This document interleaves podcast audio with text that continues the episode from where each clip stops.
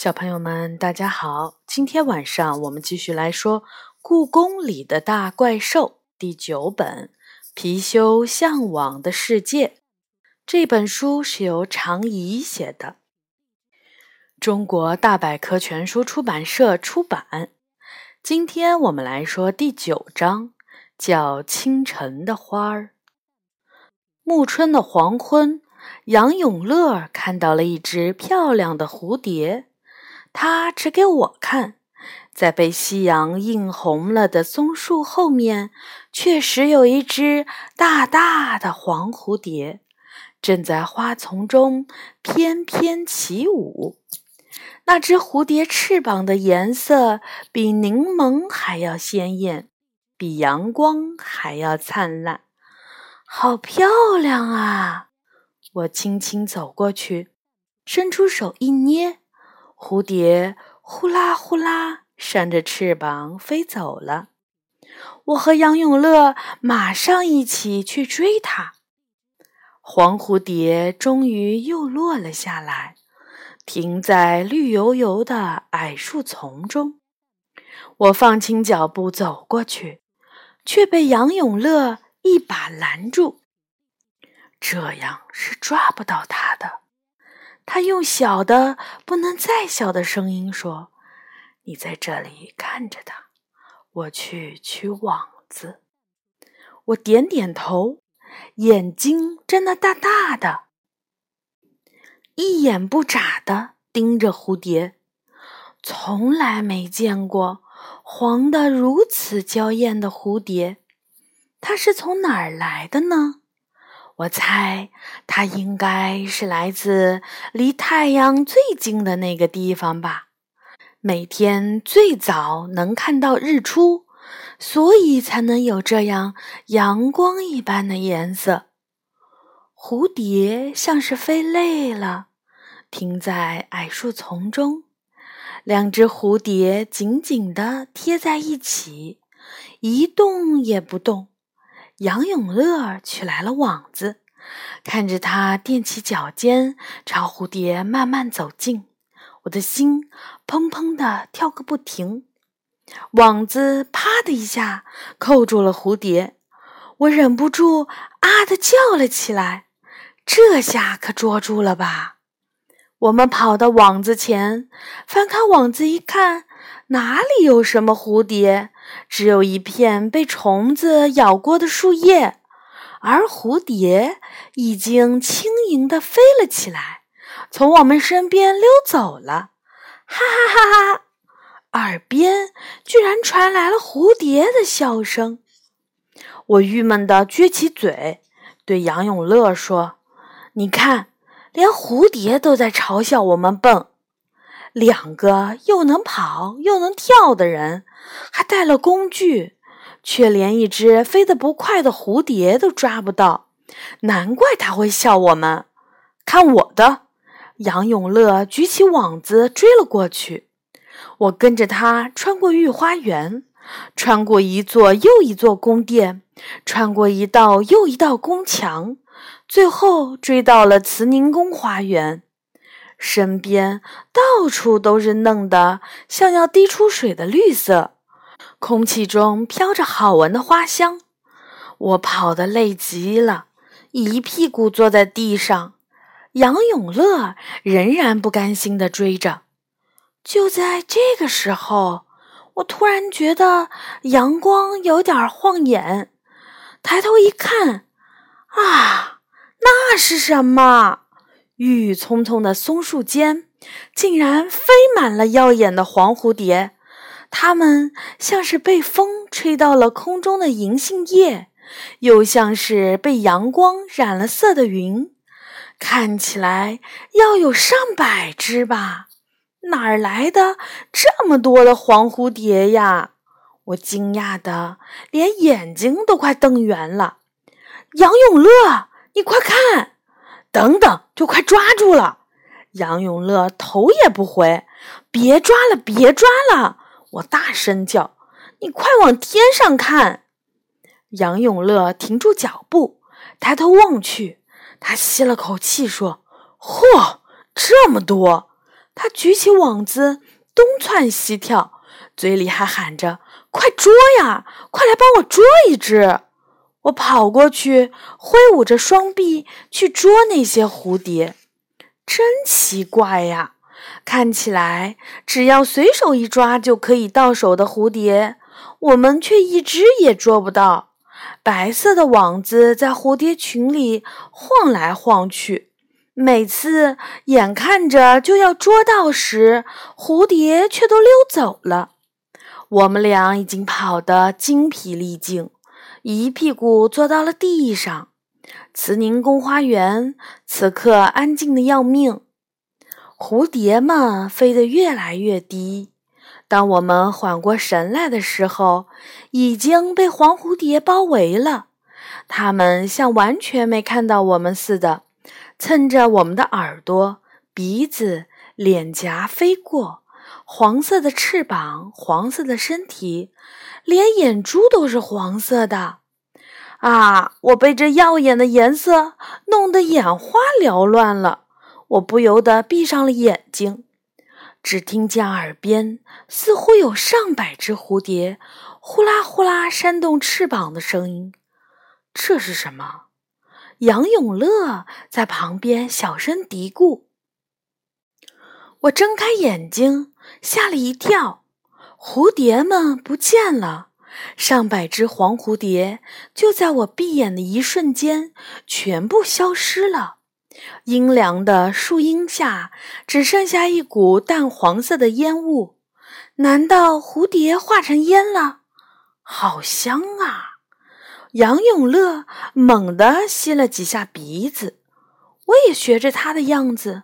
没错儿那些黄色的烟雾散发出了一股香甜的味道，这味道就像是蛋糕房里散发出的甜香味儿。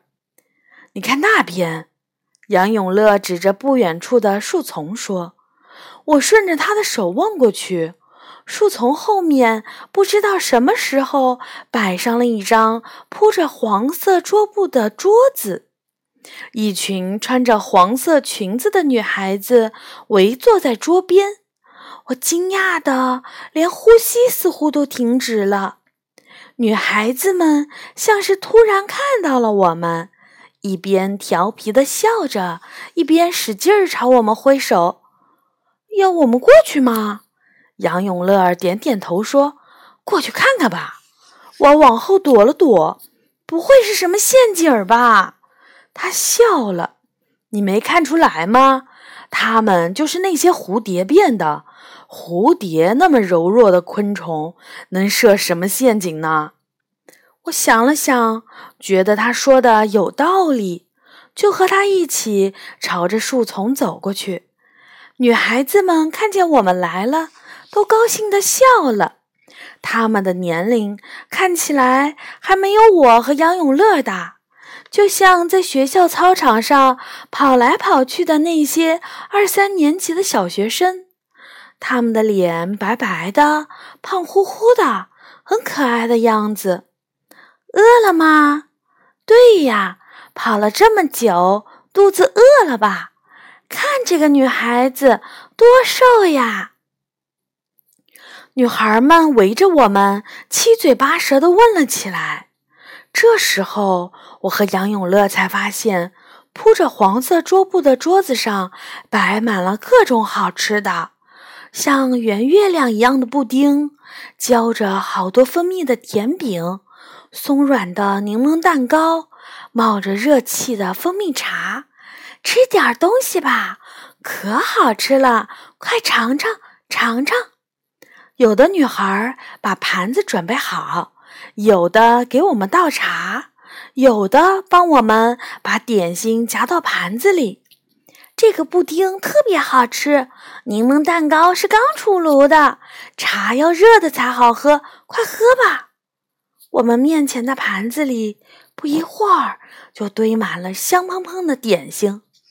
我的肚子突然饿得咕噜噜直叫，双手不由自主地端起了玻璃杯，蜂蜜茶冒着热气，仿佛是一抹阳光被盛进了玻璃杯，看起来十分诱人。真的能喝吗？我斜着眼睛看杨永乐，他已经自顾自地吃起了布丁，真好吃。杨永乐大口大口地吃着，我有点吃惊。杨永乐可不是贪吃的人，可是他吃布丁的样子就好像是好久没有吃过东西一样。这时候，我突然想起了动画片《千与千寻》。杨永乐现在的样子和千寻的父母坐在灵异小镇上大吃的样子太像了。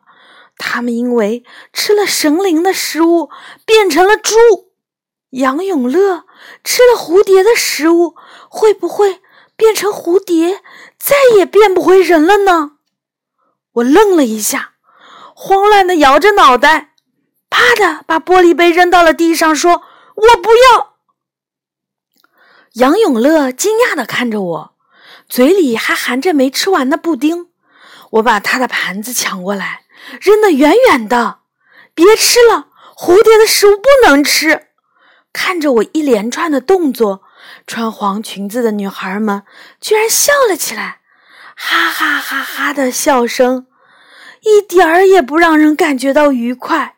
相反，在我听来，这声音简直太让人觉得恐怖了。我像弹簧似的站了起来，拉住杨永乐的手说：“我们快点走吧。”可是他动也不动地坐在那里，跟着女孩们一起笑，真开心啊！他一边笑一边说：“身体轻飘飘的，好像要浮起来似的。”说着，他唱起了歌。还在草地上跳起了舞，你怎么了？到底是怎么了？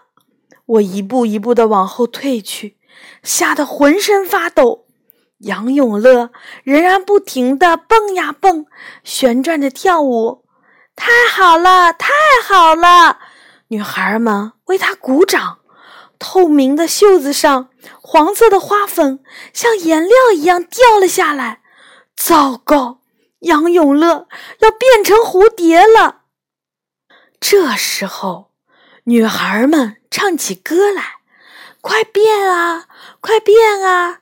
你就是那第一百只蝴蝶，一百只蝴蝶，一只也不能少。百蝶寿字图，一百只蝴蝶，一只也不能少。”杨永乐在这歌声中不停地旋转。跳个没完，不知不觉中，他的上衣变成了黄色。再跳一会儿，裤子和鞋子也都变成黄色了。来不及了，要来不及了！我急得团团转，头上满是汗。就在杨永乐的眼睛变成黄色的时候，我突然冷静了下来。现在不是着急的时候。要赶紧想出办法救杨永乐才行。我一边听着蝴蝶们的歌，一边转动脑筋。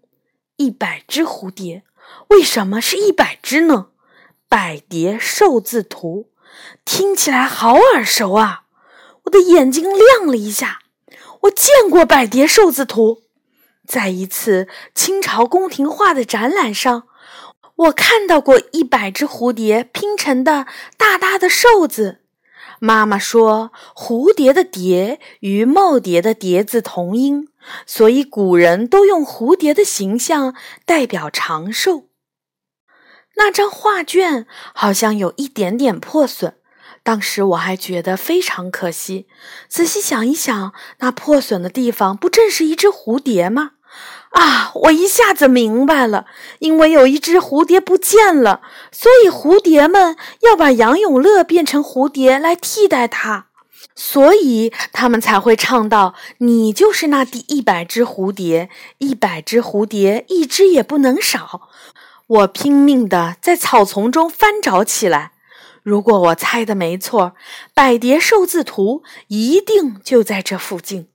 矮树丛里没有，树洞里没有，草地上没有。我满身大汗的乱找一通，眼看着杨永乐的身体也要逐渐变成黄色，我连一秒钟也不敢休息。可是蝴蝶们藏的东西没有那么容易被找到。直到杨永乐的手指尖都已经变成了黄色，我依然没有找到百蝶寿字图，这可怎么办？我出了一身冷汗。天色越来越暗，杨永乐真的要变成蝴蝶了，在这里，在这里呢！就在我急得团团转的时候，突然听到了轻的不能再轻的声音。我左看右看，发现声音是从远处的一簇花丛中传过来的。我朝女孩们的方向望去，她们正冲着杨永乐唱歌，没有人注意到我。于是我飞快地跑到了花丛里。啊，百蝶寿字图被我找到了，它就藏在花根旁边呢。那上面有一个细毛笔描出的寿字的轮廓，而瘦子中原有的蝴蝶全都不见了。我把画卷藏在身后，放轻脚步跑到女孩们的身边，然后飞快地展开了画卷，就像是一阵龙卷风吹过一样。女孩们呼的一下飘了起来，她们飘啊飘啊，最后像一片片树叶似的被吸附到了画卷里，变成蝴蝶了。身上所有的力气，仿佛在刚才那一刻全部用光了。我一下子晕倒在了草地上。等我再睁开眼睛的时候，杨永乐躺在我的身边，他身上耀眼的黄色正在一点一点的褪去。我坐起来，不断地向他吹气。一直到黄色完全褪去，杨永乐才睁开了眼睛。出什么事儿了？他似乎什么都不记得了。你差点儿变成蝴蝶，蝴蝶？谁让你吃蝴蝶们的食物？我生气地说。啊，他想起来了，那个布丁啊！我说吃完怎么觉得身体轻飘飘的？你逮到黄色的蝴蝶了吗？我点点头，晃晃手里的画卷，它们都在这里呢。不信你看。杨永乐的脑袋凑了过来，我小心翼翼地打开百蝶寿字图。就在这时，呼啦一声，画卷中的蝴蝶们又都飞起来了。这下糟了，一不小心又把蝴蝶放跑了。我急得直跳，蝴蝶们像一团火焰，黄的晃眼。这团火焰很快蔓延到了远处的花丛中，它们像是累了，全都落在花丛中不动了。我举着画卷，轻手轻脚地走过去，却发现哪里还有什么蝴蝶。那如梦境般美丽的黄色，是一片盛开的黄牡丹花。我垂着手，呆呆地愣在那里。杨永乐的声音从我的背后传来：“续品倾城。”你说什么？我眨了眨眼睛。这些黄牡丹有个好听的名字，叫倾城呢。他指着旁边一块小木牌说。倾城，美的让整座城市的人都为之倾倒。嗯，我点点头，站在这簇被叫做清晨的牡丹花前，直到天空暗淡下来。有此倾城好颜色，天骄晚发赛珠花。第二天。一场春天罕见的大风吹过，倾城的花瓣像黄蝴蝶一样漫天飞舞。好的，这一章呢就讲完了。这一章有一点点惊险，其中呢谈到了一个《千与千寻》的动画片。感兴趣的小朋友可以让爸爸妈妈带你们一起看一下。下一次我们会来说本书的最后一章，第十章“动光宝石丢失后”。好的，小朋友们晚安。